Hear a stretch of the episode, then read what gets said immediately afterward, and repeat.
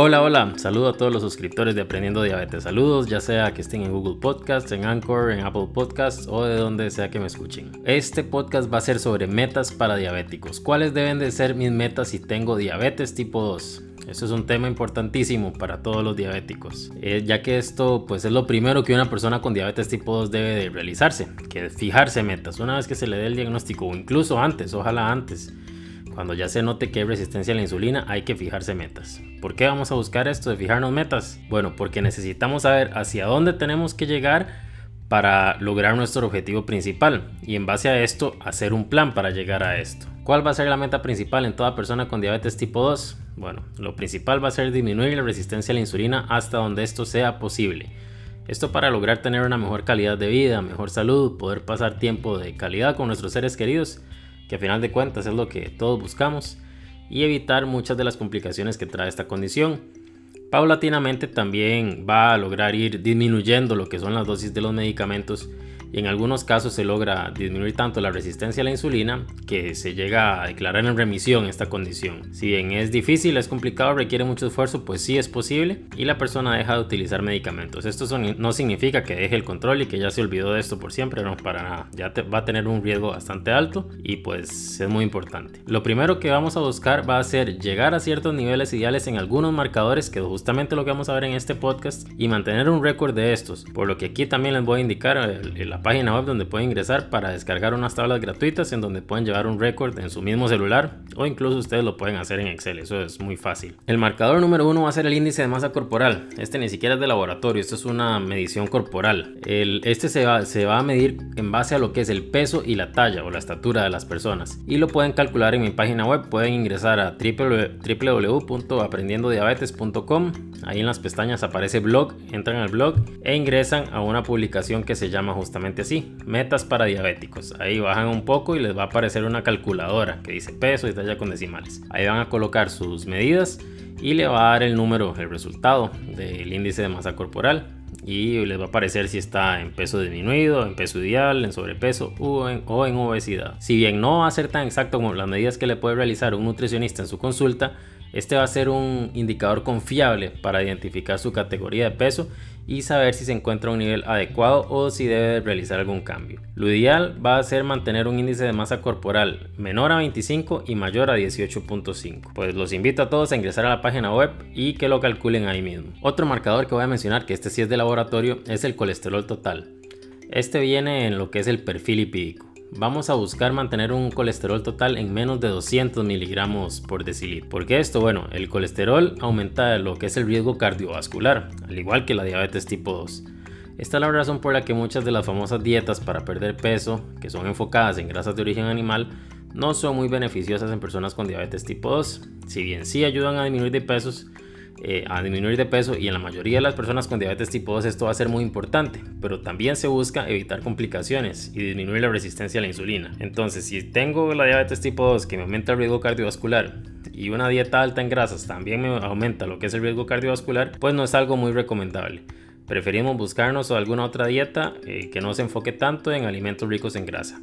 Ahora, todos los que realizan este tipo de dietas, pues no hay ningún problema. Si, si es lo que les gusta, si es lo único que pueden realizar y se sienten cómodos, pues pueden realizarla. Pero como siempre, yo me baso aquí en lo que son las recomendaciones internacionales para, para diabéticos y en general no se recomiendan este tipo de dieta. El siguiente marcador sería el colesterol LDL. Son las siglas de Low Density Lipoprotein, que sí son en inglés, pero esto quiere decir lipoproteína de baja densidad y esto es lo que se conoce como el colesterol malo. Este tenemos que buscar idealmente mantenerlo entre 70 y 100 miligramos de, por decilitro. Este sería el nivel que vamos a buscar en los diabéticos tipo 2 y bueno, en personas en general. Ese también viene reportado en lo que es el perfil lipídico. Por otro lado, está el colesterol bueno, que sería el HDL. Son las siglas de High Density Lipoprotein, que significa lipoproteína de alta densidad. Y este también viene reportado en el, en el perfil lipídico. La gente lo conoce como colesterol bueno y lo ideal es mantenerlo eh, mayor a 40 miligramos por decilitro en hombres y mayor a 50 miligramos por decilitro en mujeres. La mejor manera de elevarlo va a ser con actividad física. Este se eleva con actividad física. También pues hay suplementos con omega 3 o también puede encontrarse el omega 3 en alimentos como por ejemplo en salmón, en trucha, en atún. Y sí, algunos medicamentos ayudan a elevarlo, pero como siempre, no busquen el milagro. Si desea elevarlo, haga actividad física. Eso es lo principal en, las personas con diabetes tipo 2, alimentación y actividad física. Otro marcador importantísimo van a ser los triglicéridos y este es el último que voy a mencionar de lo que es el perfil lipídico.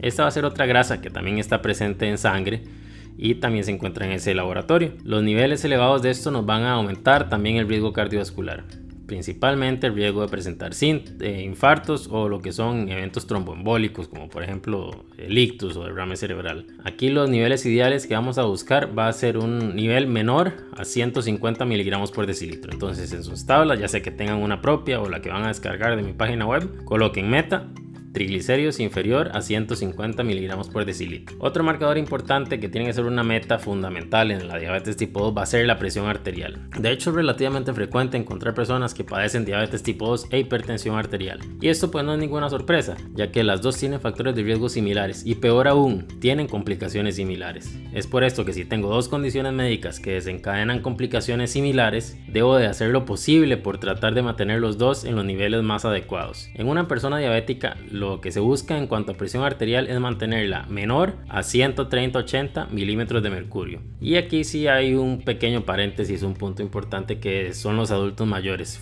más frecuentemente en mayores de 85 años. En estas personas las arterias es normal que empiecen a endurecerse y esto va a causar que la presión arterial se eleve poco a poco. Y por esto algunos médicos aceptan en estas edades ya una presión ojalá, idealmente menor a 145-85 milímetros de mercurio que viene siendo una presión más alta. Pero esto debe ser individualizado por su médico y no todos los médicos lo, lo aceptan como tal. Entonces idealmente por debajo de 130-80 otro marcador de laboratorio viene siendo la hemoglobina glicada. Puede reportarse así como hemoglobina glicada hemoglobina glicosilada o también con las siglas HB A1C en una persona con el diagnóstico de diabetes tipo 2, con tenerla entre 6.5% y 7% ya uno está pues tranquilo. Sin embargo, aquí lo ideal va a ser que todos deberían buscar a un medio plazo o largo plazo mantenerla menor a 6.5%.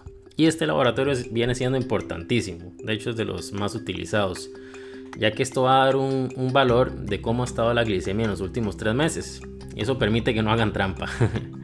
porque algunos pacientes el día del laboratorio el día antes del laboratorio comen bien, eh, logran disminuir la glicemia y pues tuvieron todas las semanas anteriores eh, un pésimo control. Entonces la glicemia en ayuno les puede salir perfecto, pero la hemoglobina glicada no se deja engañar, nos da un porcentaje y es un valor que hace referencia a los últimos tres meses. Entonces si en esos tres meses no estuvo controlado, por más que llegue con una glicemia en ayunas adecuada, si la hemoglobina glicada sale alta, pues no está bien, hay que cambiar algo. Otro marcador importante viene siendo la circunferencia abdominal. Es importante mencionar que la recomendación general va a variar un poco dependiendo de la etnia de la persona, pero en general en Latinoamérica lo que se busca es una circunferencia abdominal menor a 88 centímetros en mujeres y menor a 102 en hombres. Estos son los valores propuestos por la OMS como les digo, hay algunas etnias que se aceptan un poquito más o un poquito menos, pero este en general es la, el valor que es recomendado por la OMS. Ahora en cuanto a las tablas que le mencionaba, para,